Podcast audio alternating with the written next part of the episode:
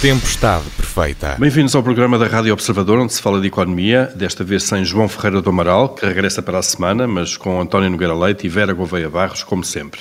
Esta semana há novidades importantes nas taxas de juro que merecem a nossa atenção e vamos também olhar para o negócio dos bancos, que está em mudança profunda. Eu sou o Paulo Ferreira e esta é a Tempestade Perfeita.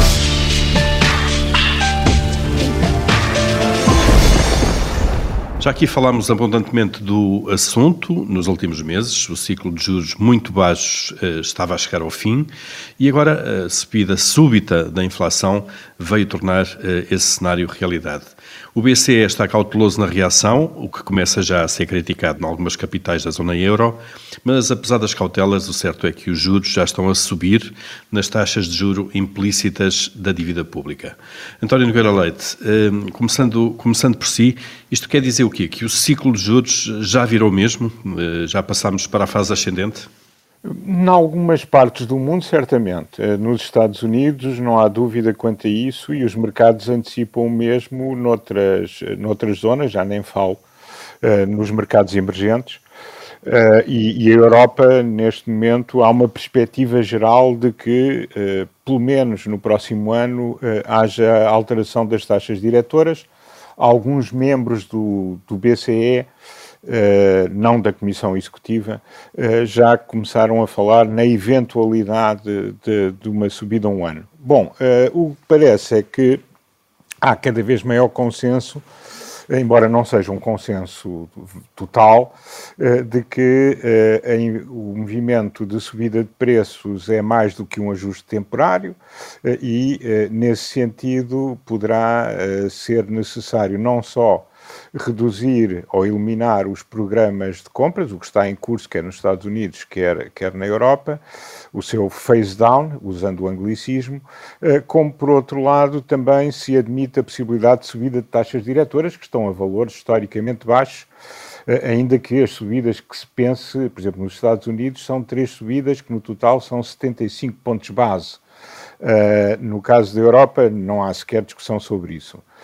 Uh, eu penso que, uh, no caso europeu, o BCE eh, está muito relutante por duas razões. Uma, porque não quer ser acusado daquilo que foi acusado 10 anos atrás, de ter sido demasiadamente, naquele caso, até procíclico, acentuando a, a, a recessão ao manter as taxas de juro relativamente altas e tendo feito algumas subidas já na sequência uh, da, da, crise, da crise financeira de 2008 e antes do período mais grave das, da crise das dívidas soberanas. Uh, e, e, por outro lado, também a noção de que existem países da Europa que uh, estão bastante mais endividados do que estavam no passado.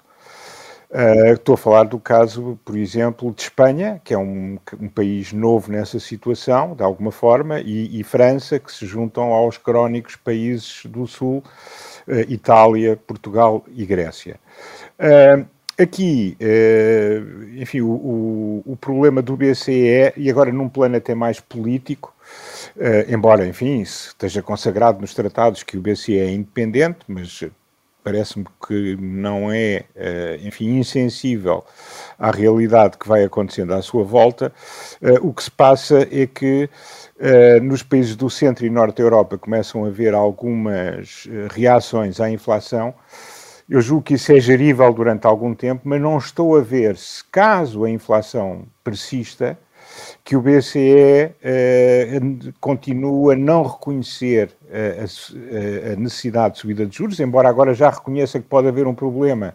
E em dezembro dizia que os seus estudos internos e os seus economistas todos apontavam no sentido de ser uma mera subida temporária de preços, mas dizia eu, eh, enfim, os governos do centro e norte da Europa, imaginemos um governo alemão, o governo, o governo holandês, terão alguma dificuldade em responder aos seus cidadãos que a política monetária não, não, não muda e que a perda de poder de compra imediata uh, não é devidamente acautelada com todos os instrumentos disponíveis, porque isso causa um problema aos países do Sul que têm uma dívida muito grande. Ou seja, esta dinâmica pode voltar a acontecer, não estou a ser normativo, estou a ser, a fazer análise positiva, uh, e, e, se isso acontecer é evidente que o BCE uh, não poderá manter-se fora da utilização uh, do instrumental uh, de, das taxas de juros, embora, como eu diga, uh, esteja já a reduzir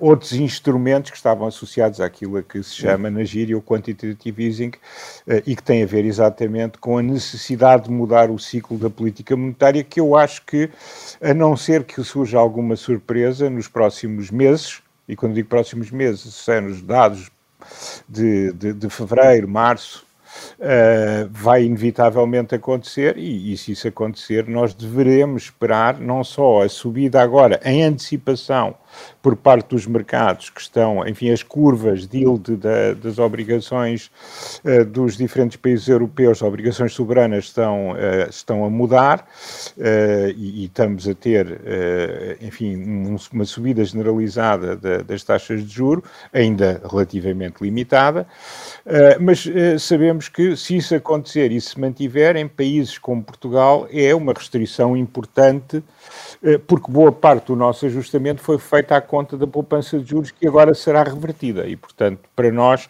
não é indiferente pela inflação e pela implicação que tem na política orçamental. Portanto, vamos ter uh, aqui períodos mais apertados também em termos orçamentais, claro. Eu diria que é o cenário mais provável neste momento. Neste momento. Vera Gouveia Barros, uh, também um olhar para esta mudança de ciclo de juros, com o BCE aqui a ser cauteloso, entre o travão e o acelerador, não é? É preciso do, este, dosear bem estas, eh, estes dois pedais. É, eu não queria nada estar na pele da, da senhora Lagarde, porque de facto ela tem aqui, uh, nós já, já em vários programas falamos da, da inflação e, e com o tempo aquilo que no início parecia ser algo momentâneo foi-se adensando a, a, convicção de que se calhar estaríamos de facto a entrar uh, num no novo regime monetário, temos a Reserva Federal Americana a fazer subidas de taxa, a anunciar que este ano haverá quatro subidas da taxa de juro, há as referidas pressões eh, sobre o BCE, mas ao mesmo tempo nós temos a tal situação dos países que estão altamente endividados, nos quais nós uh, nos, nos encontramos.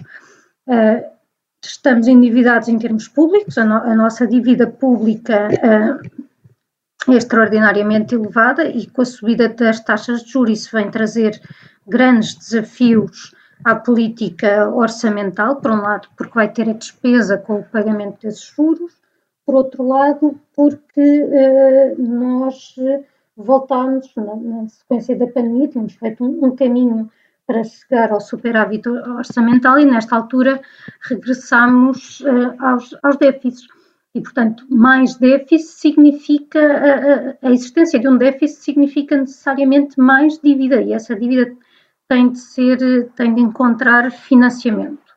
Mas também uh, chama aqui a atenção que o problema não é exclusivamente público. Esta subida das taxas de juro também irá ter repercussões sobre uh, os agentes privados que se encontram endividados, nomeadamente sobre as famílias na parte da, da habitação.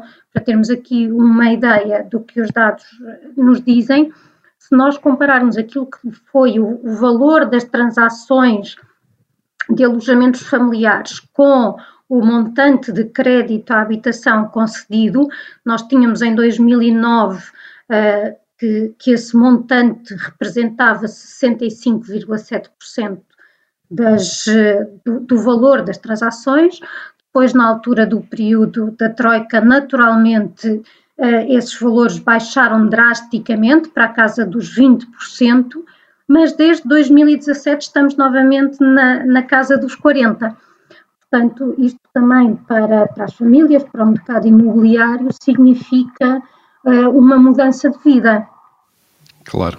Eh, nós, eh, por regra, olhamos muito para o Estado, até porque a dívida pública, enfim, é o indicador que mais vezes é divulgado eh, e que, no fundo, pode, pode justificar ou justificou de alguma forma também a intervenção da Troika há, mais de 10 anos.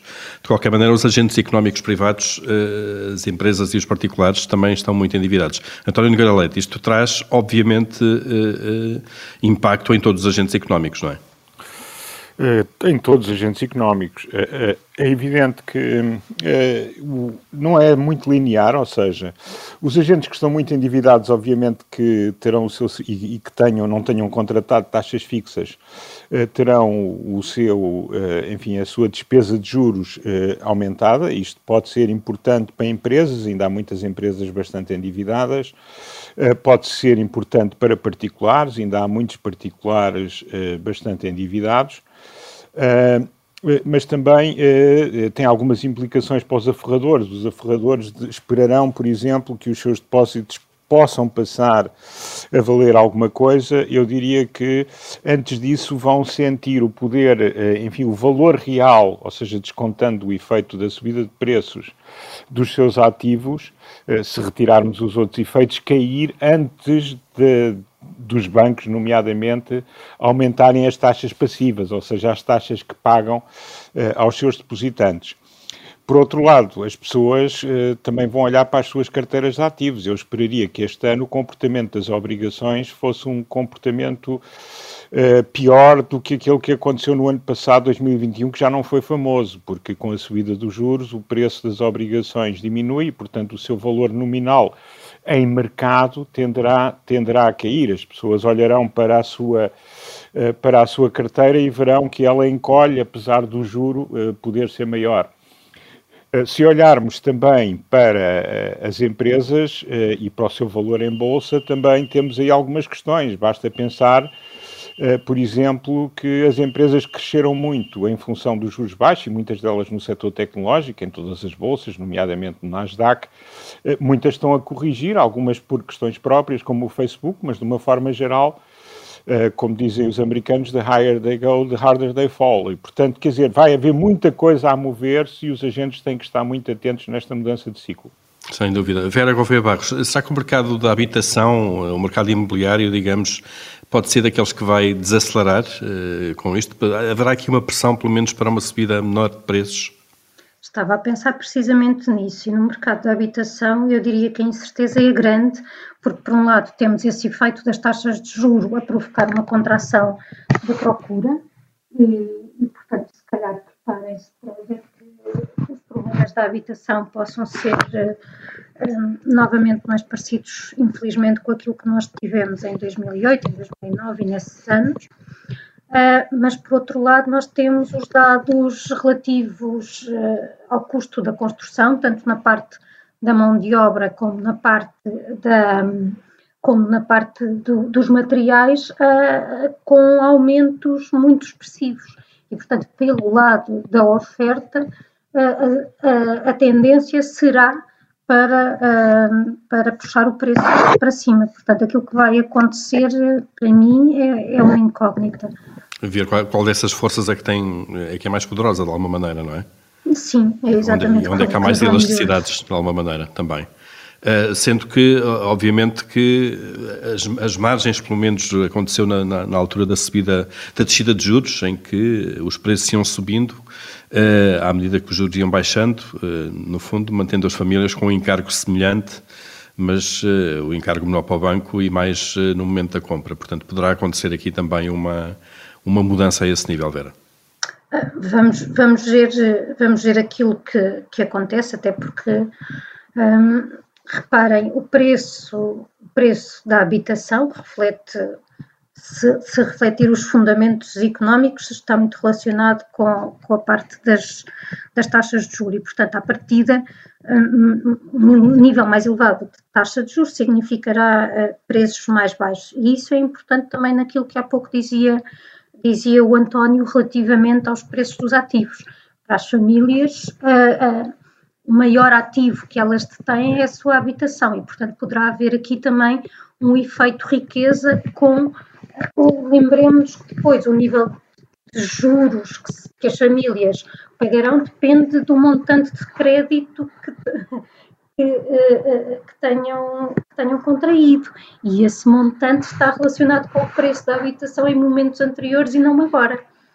Portanto, Muito vamos, bem. Vamos ver no que é que isso dá. Vamos, vamos ver o que é que isto está, sendo certo que eh, parece mesmo que o ciclo de juros inverteu, foi isso que analisámos agora. Vamos abrir aqui uh, o Comitê de Crédito, como habitualmente, aquele espaço onde semanalmente aprovamos ou chumbamos uh, aquilo que se vai passando na atualidade. Vera Gouveia Barros, uh, começando por si, o que é que aprova esta semana? Eu aprovo a alteração que foi feita às regras para entrar no país, concretamente ao facto de agora ser apenas exigido o certificado e, e não ser requerido a, a, a realização de, de, um teste, parece-me um, um, passo importante. Para o setor do turismo é naturalmente uma boa notícia, porque facilita, facilita as viagens, dá, diminui esse, esse, esse encargo e, e esse transtorno de ter de realizar o teste, mas também parece-me que é um passo em, eh, em, em, em, direção à normalidade que nós eh, desejamos. Muito bem, então está aprovado esse, essa normalização quase, ainda não total, das entradas no, no país. António Nogueira Leite, o que é que aprova esta semana? Olha, eu aprovo o anúncio pelo Presidente da Câmara de Lisboa de um programa Lisboa Solar, eh, que tem a ver com um investimento de aproximadamente 500 milhões de euros numa central fotovoltaica e em unidades de produção para autoconsumo, seja para usos residenciais ou comerciais, quer no setor público, quer no privado, e com ênfase nas escolas e na habitação social, e insere-se numa política que vem de trás uh, e que eu penso que é muito importante para uma cidade como Lisboa, de descarbonização eh, e de fazer da cidade o mais verde possível. Isto tem implicações no trânsito, mas também tem implicações na produção de energia e na forma como aproveitamos, eh, com o acesso às redes inteligentes que hoje temos, a possibilidade de ter autoprodução e autoconsumo de uma forma cada vez mais eficiente. E, portanto, acho que é positivo este anúncio em Lisboa, como são positivos anúncios semelhantes eh, noutras cidades um pouco pelo país todo, o que é muito bom sinal. Muito bem, estão atribuídos então as aprovações desta semana. Passamos aos chumbos. Eh, Vera, qual é o seu chumbo desta semana? Eu vou chumbar o facto de alguns uh, proprietários da, da aldeia da Luz, da, da parte que ficou submersa, ainda estarem a pagar IMI relativo a essas propriedades. Isto prende-se com o problema do, do cadastro, que nós sabemos que não está ainda resolvido em, em, Portugal, e eu bem sei que agora com a seca as barragens estão em níveis tão baixos que começam a aparecer estas, estas aldeias que ficaram submersas, mas em todo o caso não se justifica que, que, que os seus antigos proprietários que foram expropriados estejam a pagar impostos. Portanto, não, não, exageremos de facto na disponibilidade desses terrenos, não é? Ou de, de facto, não. Claro. Está atribuído o chumbo da Vera. António, qual é o seu? O, o, meu não tem a ver com Portugal desta vez, é uma coisa mais geral, embora também já se comece a notar bastante em Portugal, que é, é este, enfim, este, esta sucessão de eventos modernos, este hábito que se criou uh, de tentar uh, impor uh, a censura ad hoc eh, nas sociedades. Uh, enfim, aqui há uns 20 anos atrás era algo que nós víamos apenas nas tabernas, depois de uma série de bagaços ou de copos de três. Hoje em dia são pessoas de todos os níveis educacionais e de todas as idades, géneros, uh, etnias, nas redes sociais e também na imprensa, em que apelam muito à censura do, do outro. Eu, isto foi disputado por, enfim, é, vem em crescendo mas foi disputado por dois casos recentes que têm algumas implicações e que são, têm sido discutidos mundialmente, eh, que é o caso, por exemplo, do, do humorista Dave Chappelle na, na Netflix, ou agora mais recentemente, eh, o caso de Joe Rogan, Uh, que é o podcaster, enfim, com mais uh, público no mundo, uh, na, na plataforma Spotify, Uh, independentemente de estar ou não de acordo com eles, ou neste caso até com quem eles convidam, eh, eu julgo que este, esta propensão crescente das sociedades atuais para a censura é, essa sim, um retrocesso civilizacional e, portanto, era o meu chumbo da semana. Muito bem, chumbo atribuído aqui também esta, eh, esta moda do cancelamento que está muito em curso. E termina aqui o nosso Comitê de Crédito.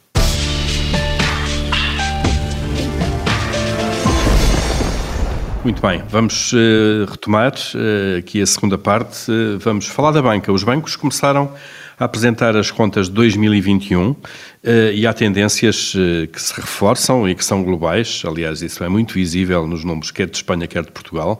Encerramento de balcões às centenas, redução do número de trabalhadores aos milhares e um aumento muito grande do peso das receitas que os bancos têm com comissões cobradas aos clientes. Uh, Vera Gouveia Barros, uh, começando este assunto por si, uh, a banca está em profunda transformação. será que daqui a 10 ou 20 anos estas, vá lá, velhinhas instituições que nós conhecemos ainda serão reconhecíveis da forma que nós temos hoje ou já serão alguma coisa diferente? Eu acho que aquilo que é o negócio da banca, na sua essência, continuará a, a ser o mesmo. E esse negócio diz respeito a captar poupanças e canalizá-las para, para financiamento.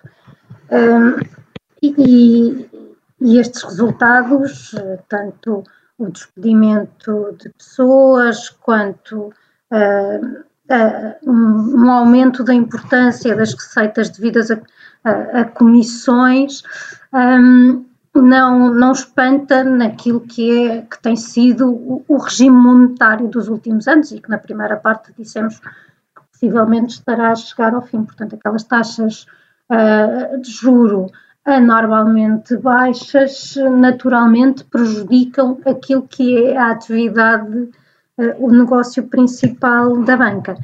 Mas, além disso, há, há, há outras tendências que nós vemos que, que, que, estão a afetar o negócio, a, a inovação tecnológica, um, a entrada de novos intervenientes no sistema financeiro a parte do, eh, da, regulamentação, da regulação, não só destes, destes novos intervenientes, mas também um, ehm, de, da, própria, da própria banca, do, do, enquadramento macrofinanceiro. Ainda agora em, em abril vamos eh, conhecer novas regras, vamos conhecer, não, já as conhecemos, mas elas vão entrar em, em funcionamento relativamente aos prazos de concessão do, dos empréstimos, fala-se da moeda digital, há as criptomoedas, portanto, uma série de, de novidades que naturalmente colocam desafios à prestação dos serviços financeiros.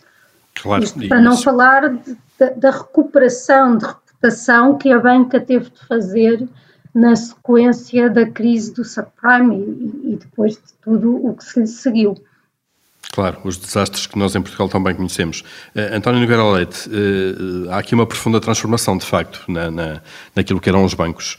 Uh, eles vão sobreviver da forma como os conhecemos hoje? Vão, vão necessariamente continuar e, porventura, acelerar o processo de transformação em questão.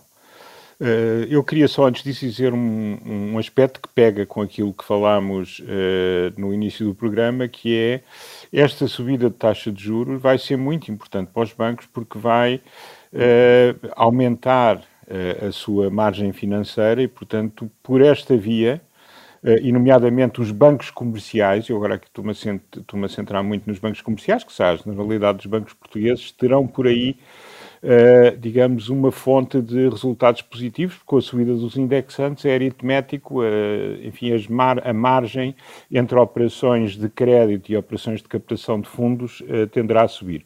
Se tiverem as suas carteiras de, enfim, as suas carteiras próprias de gestão de ativos, Uh, sem problemas, e se as conseguirem gerir adequadamente, eu penso que os próximos anos poderão trazer bons resultados, até porque o que se espera como impacto uh, da, da, pandemia uh, em termos de crédito mal parado é, porventura, menos relevante do que aquilo que imaginávamos há um ano atrás.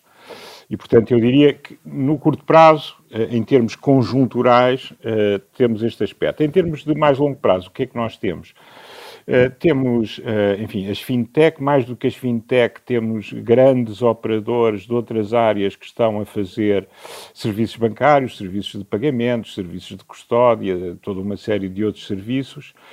Uh, temos fundos de crédito que têm um papel muito importante, não tanto em Portugal, que só o ano passado é que a legislação permitiu que os fundos de crédito atuassem diretamente em Portugal, embora haja vários que atuam em Portugal a partir do exterior, mas para dar uma ideia, o crédito a empresas na, nos Estados Unidos e Canadá, uh, cerca de 50% é originado fora do sistema bancário através de fundos de crédito. A mesmo, na, por exemplo, no, nos Países Baixos o valor é um pouco mais pequeno, na, na, Dinamarca, mas já é entre um quarto e um terço do, do crédito a empresas. Temos, por outro lado, as plataformas uh, de crowdfunding e de, e de crédito a particulares que estão a crescer. Uh, portanto, temos, uma temos as criptomoedas, tem, temos uma multiplicidade de, de eventos novos, uh, por outro lado, a desmaterialização cada vez maior das operações, claro. uh, que vão levar a que os bancos sejam bastante diferentes no futuro daquilo que são no passado. E depois temos também algo que é uma grande regulação da banca que faz com que, por exemplo, os bancos tenham cada vez mais dificuldade em ser competitivos uh, no, uh, em vários segmentos de crédito. Dou um exemplo: o crédito à promoção imobiliária ou à construção. Com Basileia 4, uh, eh, os bancos passam a ter requisitos de capital muito grandes, para, muito maiores do que têm hoje, para fazer esse tipo de crédito. Portanto, esse que já é relativamente pequeno hoje, face àquilo que foi no passado, tenderá a ser ainda mais pequeno.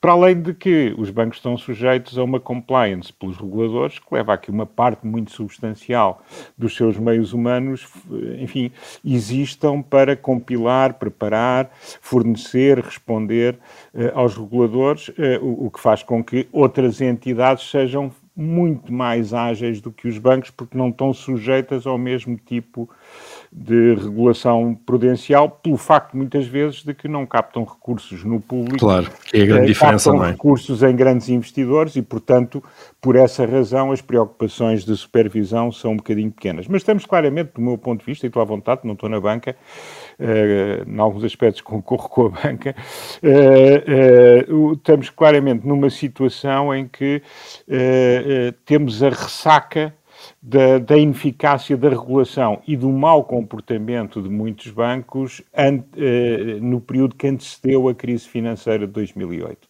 Claro, há um Portanto, trabalho agora, grande a fazer. Uh, estes movimentos são habituais, se calhar daqui a 10 anos já, se tudo correr bem, poderão ser um bocadinho diferentes, mas isto era expectável, acontece sempre e, e, e os bancos não se podem queixar muito, quer dizer, se calhar os administradores e os diretores atuais, sim, mas uh, quem esteve antes uh, também criou condições para que isso pudesse acontecer e, de facto, havia excesso de liberalidade na gestão do dinheiro dos depositantes uh, até à crise financeira de 2008, 2010. E depois disso, em alguns casos que nós conhecemos também. Sim, mas, mas, são, mas são pontuais. A regra e, é que as coisas mudaram nessa altura, não é? Começaram a mudar nessa altura.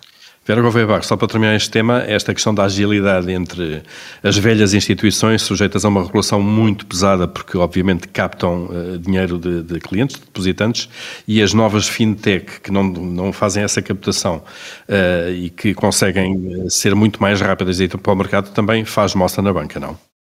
Faz, sem dúvida, até porque, como referiu o António, são estruturas muito mais pesadas, não apenas uh, em virtude da, sua, da, sua longa existência, que tende a torná-las, a, a tirar-lhes essa agilidade, mas também pela, pela questão regulatória, e, e aliás é um, uma das queixas que o setor faz é, é, é mencionar essa chama-lhe concorrência desleal entre eles e estes novos operadores que não estão sujeitos às mesmas regras e não estão pelo facto de não captarem depósitos, de facto. O, é, risco, é, o risco para a, para a comunidade é diferente também. É, a, banca, a, banca é um, a banca é um setor muito especial, precisamente por causa disso. Porque há um aspecto tem, que... Sim. Força, António. Ah, não, não, eu estou a interromper a Vera, coisa que eu não, não, não, não, força. ter feito. Isto não. é para ser um uh, um, um dos aspectos que é muito importante e que em Portugal nunca ficou bem compreendido, por culpa, julgo eu, dos dirigentes eh, políticos, nomeadamente, foi que uh, houve todo este envolvimento do Estado na banca para se proteger os depositantes, porque o capital, os, os acionistas, e não os acionistas perderam tudo. Pois. Os acionistas Exato. perderam tudo. E, e, uh, e, e bem, como eu, como claro eu costumo. Sim, claro que sim, mas eu não estou a dizer que não, mas o certo, que aconteceu certo. foi que muitas das pessoas que dizem ah, eu tive a pagar, os, eu tive a pagar uh, para os bancos, para todos nós, não é? Todos nós. Mas nós não nos esquecemos que muitos de nós também tivemos as nossas poupanças protegidas por esse pagamento. E, e, e, portanto, o dinheiro rolou aqui uh, num mecanismo que já não existe na Europa, embora a Europa não tenha tido a coragem de o fazer desde 2016, é que a partir de agora os bancos, quando têm esses problemas, são resolvidos por bail-in. Ou seja, os obrigacionistas júniores, os obrigacionistas séniores, os depositantes participam. São todos chamados a pagar capital, a conta. São todos chamados. E eu acho que isso é melhor, porque em Portugal criou-se uma grande confusão. Porque as pessoas uh, uh, uh, clamam, e bem, que foram obrigadas a salvar os bancos enquanto contribuintes, mas esquecem-se que isso foi feito para salvaguardar as suas poupanças enquanto depositantes. Claro, é para, para salvaguardar os depósitos. E, e, e, esse tema começou com o governo da, da PAF, que era muito escasso, do, não gostavam de explicar nada, uh, e, e, começou aí e nunca mais acabou. E, portanto, há aqui um equívoco. A partir de agora, uh, vai ser, eu acho, de uma forma que é dura, mas que é muito mais clara.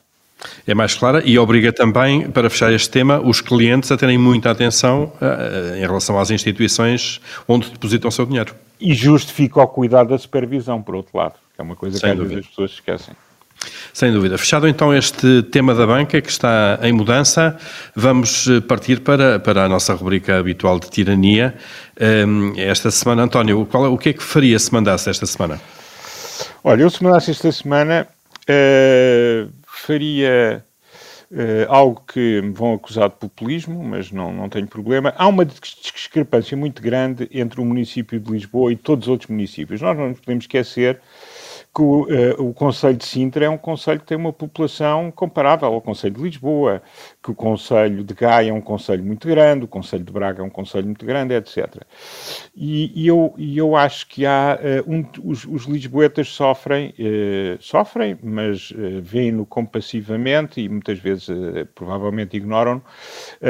há toda uma organização política à volta da Câmara de Lisboa, que é, que é histórica que envolve todos os partidos, de, de, criação, do meu ponto de vista, de excesso de emprego político. Uh, com, com, assessorias, com consultorias, com essas coisas todas. E era importante que se pudesse fazer esse levantamento, porque eu acho que Lisboa, que está junto ao Terreiro do Passo, e a Câmara de Lisboa ainda por cima está mesmo encostada ao Terreiro do Passo, é muito dissonante do resto do país e não precisava de ser assim. Eu acho que os bons exemplos do resto do país deviam ser transpostos para a capital. E, portanto, deixar de ter na Câmara de Lisboa uma, quase um governo, termos, um governo B. Não, exato, mas pelo menos termos a ideia para os lisboetas depois decidirem se gostam ou se não gostam. Se calhar querem, eh, eu não, eh, mas se calhar a maioria dos lisboetas quiserem, e eu submeto-me à opinião da maioria. Mas eu, eu acho que há uma discrepância tão grande que seria importante conhecê-la. Conhecer, transparência neste caso. Vera Gouveia Barros, se mandasse? Se mandasse, implementava uma reforma dos cuidados de saúde primários. É hoje notícia, aquilo que nós já sabemos, que, eh, que há uma, um grande número de portugueses que não têm acesso a médico de família. Uh, Fala-se menos, mas há também aqueles casos de pessoas que, tendo médico de família, não conseguem marcar consultas porque eles têm a sua agenda sobrecarregada e, e, e temos uh, um, os dados sobre os, os médicos que se irão reformar durante este ano e o próximo e, portanto, a situação não é animadora. Esta reforma do, dos cuidados de saúde primários não, é, não passa simplesmente por ter mais médicos, por uh, tornar a carreira mais interessante, seja isso o que for, é também usar dados relativos à demografia, à natalidade, ao envelhecimento, para poder fazer o planeamento uh, da rede de centros de saúde e dos recursos que têm, é perceber que funções é que estes profissionais de saúde têm, se não estarão a, a, a, a despender o seu tempo em tarefas que poderiam ser realizadas por outros, por outros profissionais com, com vantagem até. Uh, estou a falar uh, de enfermeiros, nutricionistas, uh, usar a própria rede de farmácias, termos finalmente, algo que eu aqui também já, já ordenei, uma verdadeira digitalização do setor da saúde que torne todos estes procedimentos mais, mais eficientes e com isso permita prestar um, um melhor cuidado à população, que é isso que se deseja. Claro, no fundo transformar isso tudo numa política, uma verdadeira política com pés e cabeça, não é? Sim, e, e, e, e assente em dados, em dados que permitam compreender aquilo que nós temos, mas também eh, permitam fazer perspectiva, porque não é quando os médicos se reformam que nós vamos pensar no assunto. Claro, muito bem. Está então também cumprido este momento de tirania. A Tempestade Perfeita acaba aqui esta semana. Regressamos para a semana já com equipa completa, seguramente. Até lá, pode ouvir-nos eh, sempre em podcast nas plataformas habituais.